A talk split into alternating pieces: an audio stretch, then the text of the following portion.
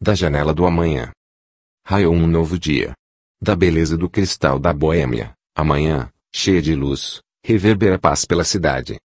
No ar, a fragrância dos jasmins entorpece os sentidos, reacendendo o pavio de perdidas recordações, que, febris, afloram a mente na ânsia louca de serem vividas novamente.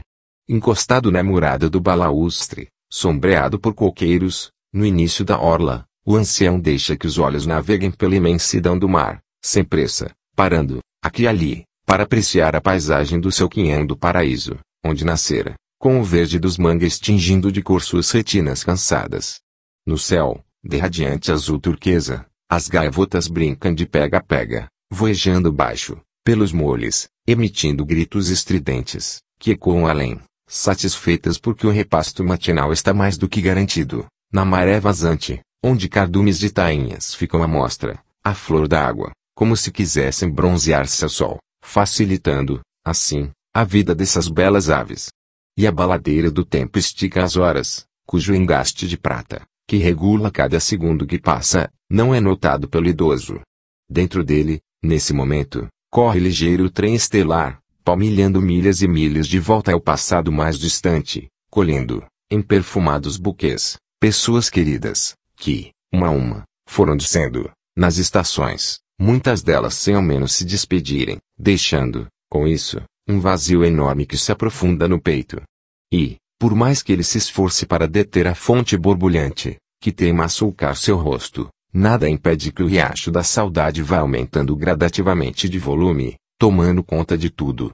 Sem se aperceber direito, o velho retorna sofridamente ao presente, com uma estranha angústia a sufocar-lhe a respiração, embrenhando-se mais e mais nas matas da alma. Nesse interim, o seu cachorro vira-lata não arredou o pé dali, nem tampouco latiu ou fez qualquer gesto para chamar a sua atenção, como se entendesse tudo aquilo que se passava com o seu dono, permanecendo quieto, fingindo dormitar. Depois que um barco de pesca passa ao largo, singrando, majestoso, as ondas calmas da baía, com passos incertos, o homem ruma para casa.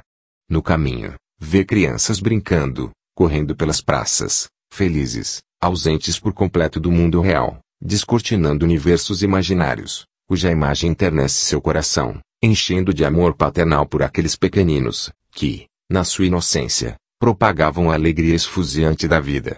Desanuviados os pensamentos mais turvos, que ultimamente teimavam em acorrentar-lhe o espírito, ora ao quebrado pelo galope voraz da carruagem dos anos, e pela solidão, fiel companheira, chega finalmente ao seu lar. À entrada, a esposa recebe o marido com um sorriso repleto de margaridas, que trazem um lampejo diferente ao seu olhar, como se dissesse, embora sem nada falar, que sentira tanto sua falta, perguntando-lhe, ansiosa, pelas novidades. No entanto, ele nada diz. Dirige-se, por fim, ao pequeno jardim, aboletado de plantas, para sentir o aroma das roseiras, sabendo que sua amada esposa não desgrudara um só instante os olhos dele.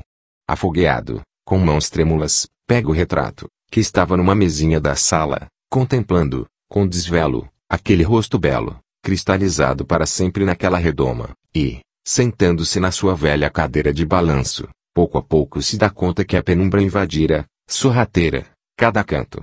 E a noite chegou. Avelar Santos A. S. Camocim Grau Celsius.i